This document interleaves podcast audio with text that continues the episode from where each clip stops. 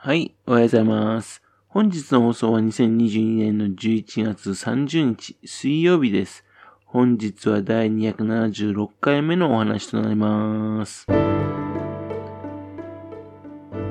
のチャンネルは福島県郡山市在住の特撮アニメ漫画大好き親父のぴょん吉が響きになったことをダラダラと話をしていくという番組です。そんな親父の独り言を気になりまして、もしもあなたの心に何かが残ってしまったらごめんなさい。笑いがなかったんです。今にもこの番組に興味持ってしまったら、ぜひ今後もごひいきのほどよろしくお願いいたします。郡山市のね、フィルムコミッションのね、ホームページってね、まもなく正式に動くみたいですね。フィルムコミッションっていうのはね、あの映画やテレビドラマ、CM などのね、ロケーションを誘致して、撮影がスムーズに進行するようにですね、サポートする非営利団体のことなんです。多くはですね、自治体がね、中心となってね、組織化して運営されているんですよね。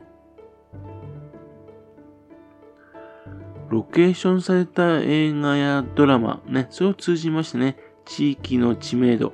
それから地域の愛着度、こういったのを向上させることができます。また、観光客のね、増加をつなげるような効果があるんですね。というわけで、地域活性化対策のね、一つとしてね、注目されてるんですよ。地元にとってもですね、有名な方とね、会えたりとかね、エキストラに参加できたりとかね、またあと、ロケを手伝うためのね、お弁当が増えたりとかね、そういう形でね、いろいろとね、利点があるんですよ。お隣のです、茨城県ではですね、県レベルでこれをね、行ってるんですよね。そのためですね、今、テレビドラマとかね、あの、映画とか見てますね、茨城県でね、撮影されたのが非常に多いんですよね。何にしろですね、茨城県のね、県庁自身がですね、ロケ地となっていてね、聖地になってんですよ。まあ、東京からの距離、それから交通の便、それからロケにね、最適な海だとか山だとかね、揃っていますからね。ですから強いっていうのはわかりますよね。実を言いますとね、こそっとですね、そちらの方のね、エキストラの方にですね、登録してるんですよ、自分。そうするとね、ロケ地のね、その情報がバンバンバンバン流れてくるんですよね。例えばの某怪獣映画、ね、有名な超怪獣映画のエキストラ募集だとかね、某特撮監督のね、新しいテレビシリーズのその撮影だとかね、そういった情報が流れてくるんですよ。それで、おお、これはね、あれが本当に撮影された、されてるんだ、とね。また、ええー、あの人はここに出演されるんだ、すげえ、とね。っていうのをね、その情報をもらって喜んでるんですね。残念ながらですね、なかなか自分のね、休日とね、年齢、性別、ね、これによってですね、参加するチャンスがね、なかなかないんですけどね。隣の栃木県でもね、県で行ってんですよ。茨城県はね、ちょっとね、目立たないんですけどね、栃木県にはですね、特撮のメッカ、岩船山採石場がありますからね。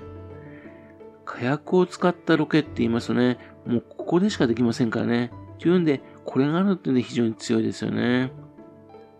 で、同様に群馬県、それあと、えっ、と、宮城仙台、ね、そちらの方でもですね、あの、同様にですね、頑張ってね、今ロ、あのロケでね、撮影のやつを読んでるんですね。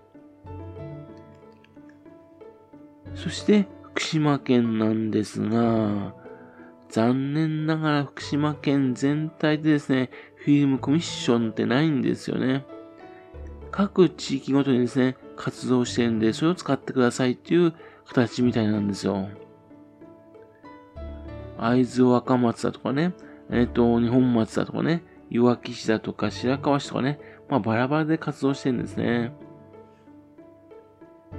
映画とかテレビを作る側としましてね、福島県を使ってと考えた時ですね、コースなると頼みにくいですよね。個別に相談しなければいけなくなっちゃいますからね。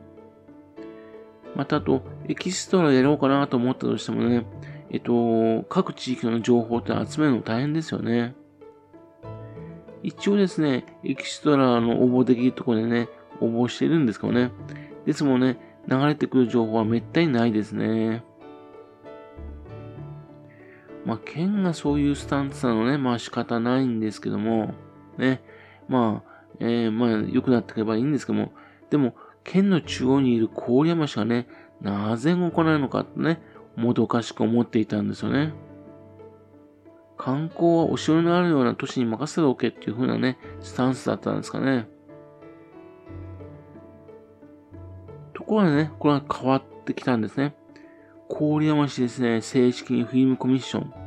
ていうのがね、動きますっていうのがね、宣言されたんですよ。それが出てきたのはですね、今年の2月の21日なんですよ。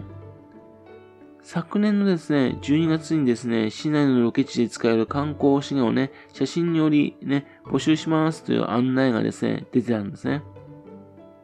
で、へえ、ね、郡山市のですね、ロケ地、その中で動く、動く人たちがいるんだなと思っていたら、さっき言った形で2月にですね、フィルムコミッションをね、推進しますっていう宣言がされましてね、というだけでホームページができたんですよ。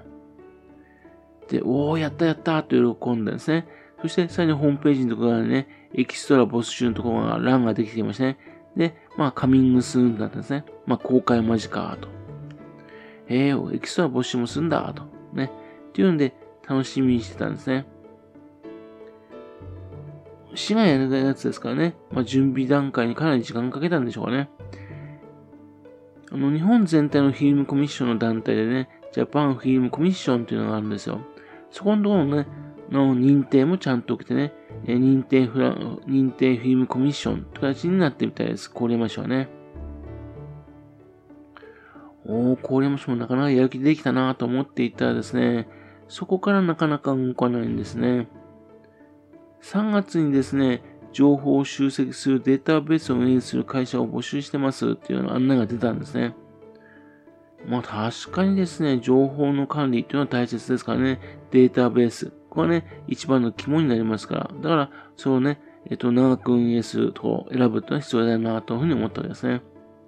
というわけで、その結果、県内の大手のね、某大手の印刷会社が決まったんですね。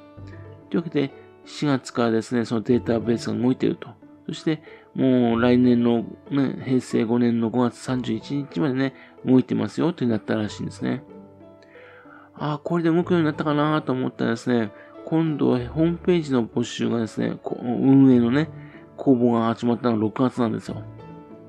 というわけで、ちょっと驚いちゃってね。あのー、見栄えのいいホームページの方がね、やっぱりですね、観光客、うんと、ロケする人たちにとっても安心ですしね、またエキストラの人たちも安心ですから、と思ったんですね。で、その審査されて決まったね、え、その結果、まあ、県内のね、某テレビ局が決まったらしいんですね。そしてですね、あのウェブのホームページ上の運営をですね、えっと、10月31日から来年の5月31日までね、運営するってことになったんですね。というわけで、10月31日にですね、公開を待っていたんですがね、そのホームページが出ないんですね。あ、まあ今日も出なかった、出なかったって言ってね、まあ、今が11月の30日、もう 11, 11月の終わりですよね。というわけで、1ヶ月経っちゃったんですね。